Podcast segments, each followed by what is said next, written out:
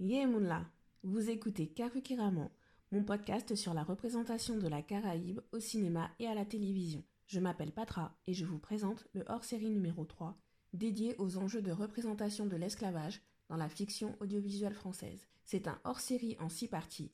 Voici l'épisode 4.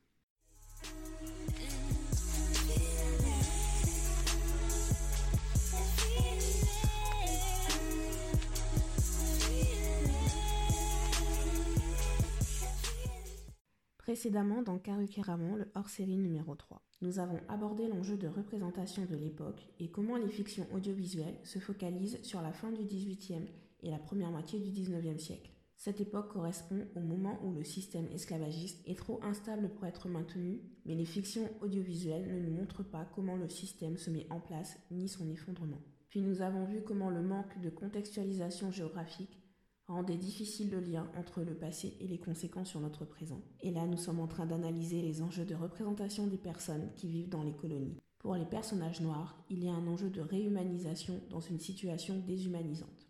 Aujourd'hui, il est temps de s'interroger sur l'humanisation du groupe social dominant dans les sociétés esclavagistes, les Blancs. Les fictions sur l'esclavage sont toujours face à un défi. Comment humaniser celles et ceux qui tirent profit de ce système déshumanisant?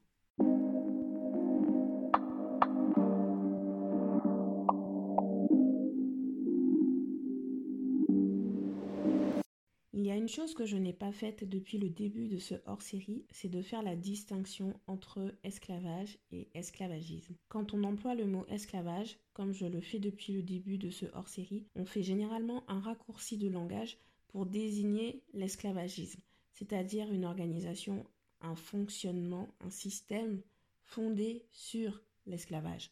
D'ailleurs, si vous êtes intéressé par un panorama de la définition du terme esclavage à travers les époques et à travers les cultures, afin de comprendre la spécificité de celui qui a été mis en place dans les colonies aux Amériques, vous pouvez lire la première partie du livre Un monde en nègre et blanc d'Aurélia Michel. Et d'une façon générale, vous pouvez lire tout le livre, parce qu'elle fait une synthèse historique en montrant les mécanismes de l'esclavagisme au temps des colonies et l'impact sur les sociétés contemporaines. Donc, il me semblait important de mettre en lumière l'importance d'utiliser aussi le terme esclavagisme et pas juste esclavage quand on aborde la question de la représentation.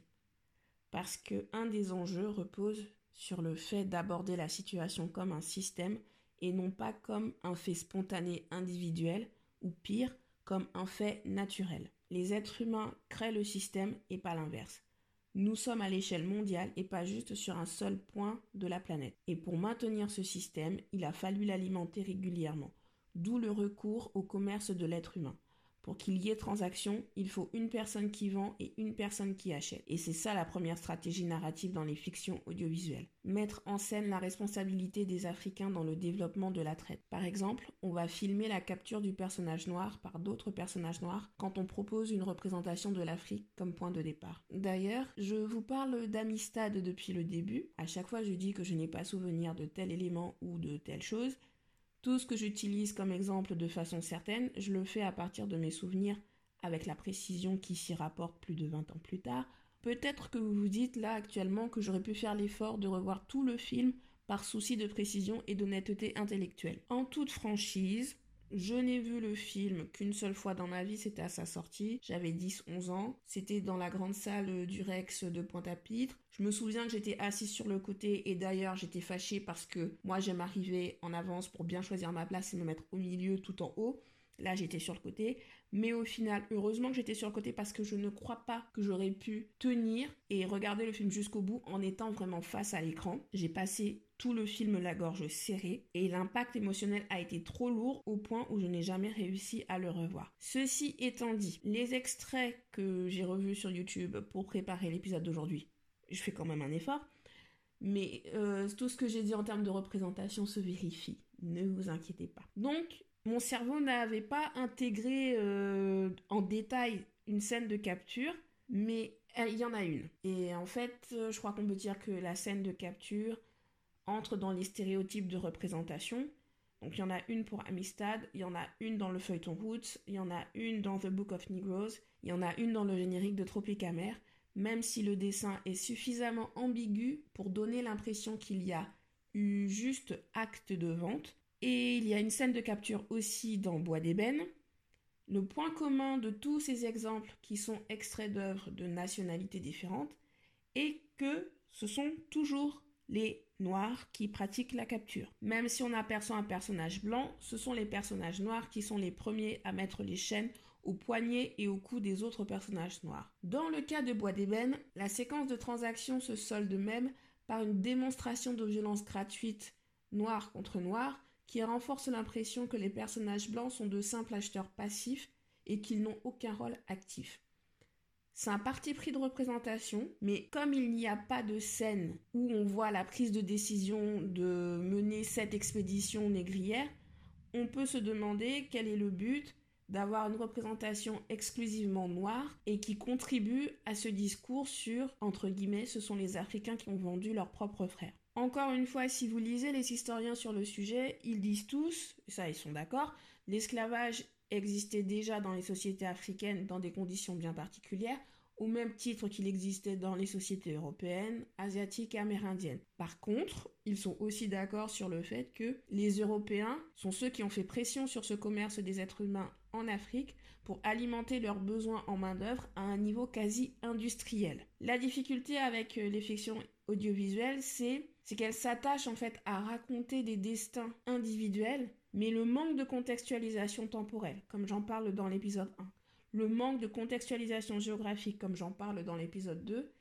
servent à effacer le système dans lequel s'insèrent ces destins individuels et le rôle actif de chaque groupe concerné. Dans Bois d'ébène, le commanditaire de l'expédition négrière n'est présent qu'en voix off, à travers des lettres de conseil adressées à son petit-fils Joseph, qu'il veut voir prendre la relève de l'entreprise familiale, ou alors on entend sa voix quand il fait des recommandations adressées au capitaine négociant. Cet armateur du bienfaisant a-t-il existé ou est-il fictif comme Yanka et Toriki? À l'écran, on voit le portrait d'un homme qui pourrait être n'importe quel portrait du 19e siècle. On nous écrit à l'écran toujours que c'est la lettre de l'armateur du bienfaisant. Le nom de famille Moneroy est prononcé furtivement au détour d'une phrase, mais en termes de mise en scène, la famille Moneroy n'est pas représentée par un adulte, elle est représentée par Joseph, un adolescent qu'on voit faire preuve de compassion envers une captive. Et c'est ça la deuxième stratégie narrative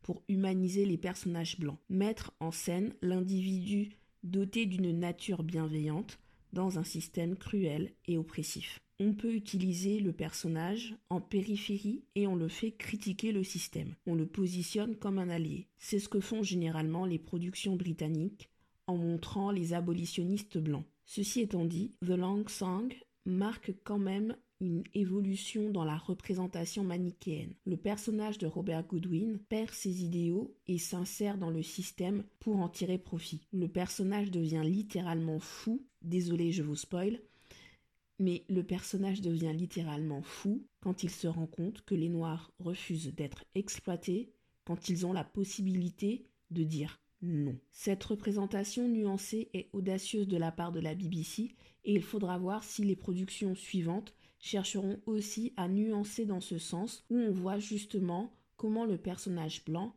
entre dans le système. Pour l'instant, la représentation classique est dans le sens de l'ingénu qui prend conscience de la cruauté et de l'ampleur de ce qu'est l'esclavagisme. C'est l'exemple du père François dans Tropicamer qui, par la même occasion, symbolise une critique de l'Église qui a aussi soutenu le système. Mais utiliser la religion reste toujours délicat car cela fait entrer une dimension morale dans la situation. Par contre, on peut mettre le système face à la justice des hommes. C'est d'ailleurs le fil conducteur de Bois d'ébène. Je rappelle que l'histoire se déroule au moment où la France a interdit la traite transatlantique. Tous les personnages blancs impliqués dans ce commerce sont donc hors la loi. Et techniquement, la France ne porte donc pas la responsabilité de ce que ses citoyens continuent de faire illégalement. Par contre, elle a la responsabilité de faire appliquer la loi. D'où le personnage du juge qui enquête en Guadeloupe sur les conditions de vie des esclaves et recueille les témoignages de Yanka et de Toriki, entre autres. Autant Bois d'ébène ne permet pas de confirmer si la famille Monroy de Nantes a réellement existé, autant le film sort de l'ombre cette figure abolitionniste, le juge Juston. Le juge Adolphe Juston a enquêté vraiment en Guadeloupe entre 1828 et 1831. Il est rentré en France en 1832 après avoir été suspendu de ses fonctions justement parce qu'il voulait faire appliquer la justice et par conséquent limiter le pouvoir de vie et de mort des planteurs sur leurs esclaves. Vous pouvez consulter sa lettre d'un magistrat de la Guadeloupe pour rendre compte de sa conduite, qui est disponible, sur, euh, qui est disponible en ligne. Je vous mettrai le lien dans la barre de description de l'épisode. Donc dans Bois d'Ébène, les faits se passent entre 1825 et on va dire 1827-1828.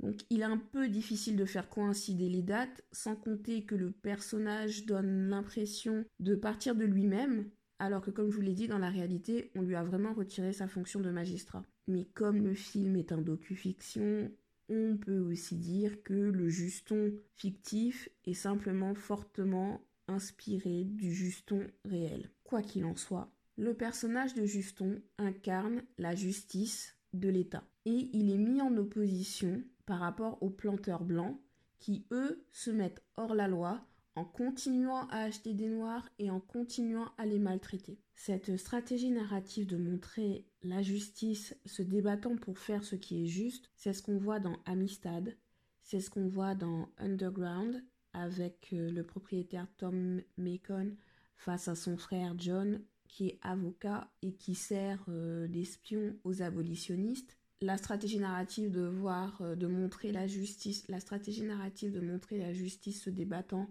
c'est ce qu'on voit dans The Book of Negroes quand Appleby, peut-être que c'est Appleby, je sais plus comment ça se prononce, en tout cas l'ex-maître d'Aminata ment à la justice pour la récupérer et le maître officiel d'Aminata intervient pour euh, la sauver et ensuite il la laisse vraiment partir.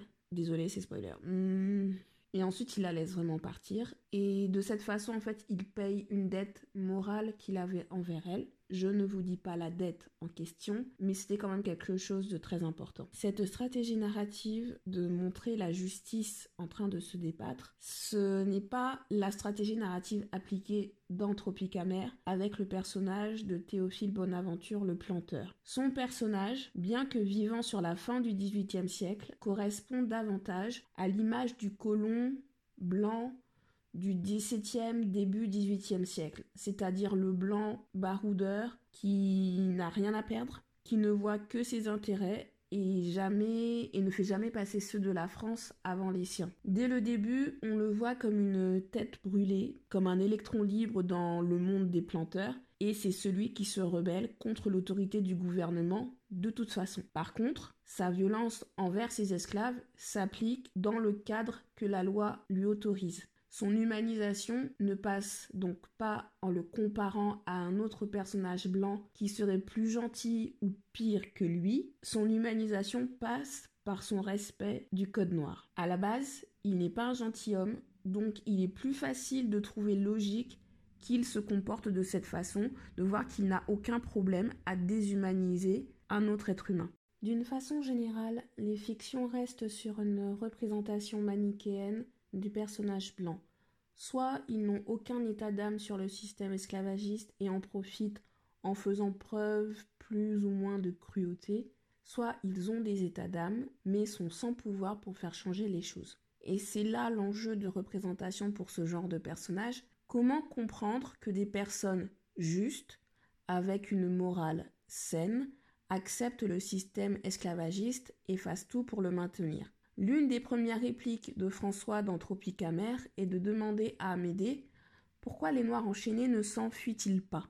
Mais pourquoi ne pose-t-il pas la question dans l'autre sens? C'est-à-dire, pourquoi ses compatriotes infligent-ils ce comportement à d'autres êtres humains? Pourquoi ses concitoyens ne se révoltent-ils pas sur ce traitement des Noirs? François est un bon allié et il passe le reste du feuilleton à le prouver.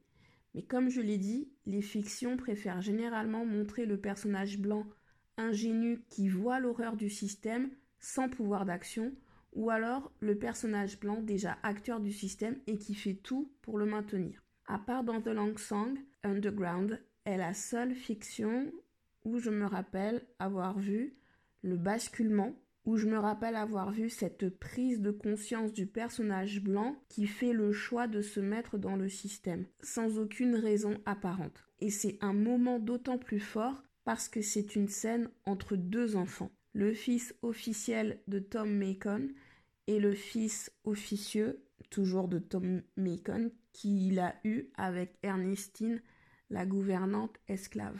La réalisation prend vraiment le temps de s'arrêter sur ce moment, mais les fictions audiovisuelles ont justement tendance à utiliser les enfants pour apporter un regard innocent, pour apporter cette humanité à la présentation des personnages blancs.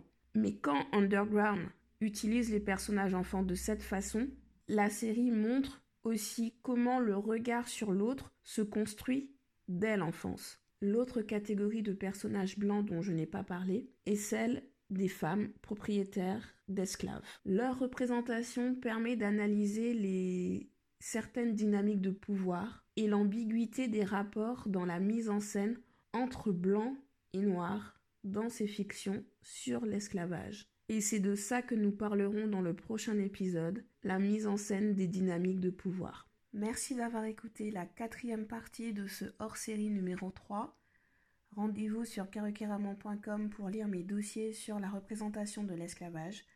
Vous pouvez me suivre sur les réseaux sociaux karukeramon sur Instagram, Twitter et Facebook. Likez, partagez, donnez-moi les 5 étoiles sur Apple Podcast pour que le podcast gagne en visibilité. Prenez soin de vous, Tiens Béred.